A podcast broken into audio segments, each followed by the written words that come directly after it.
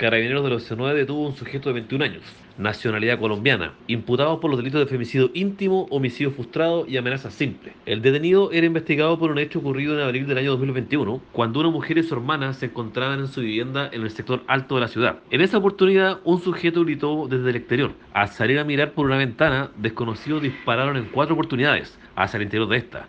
Las víctimas se salvaron arrojándose al piso. El trabajo investigativo del OC9 permitió identificar al autor de los el que fue detenido en el interior de un supermercado local.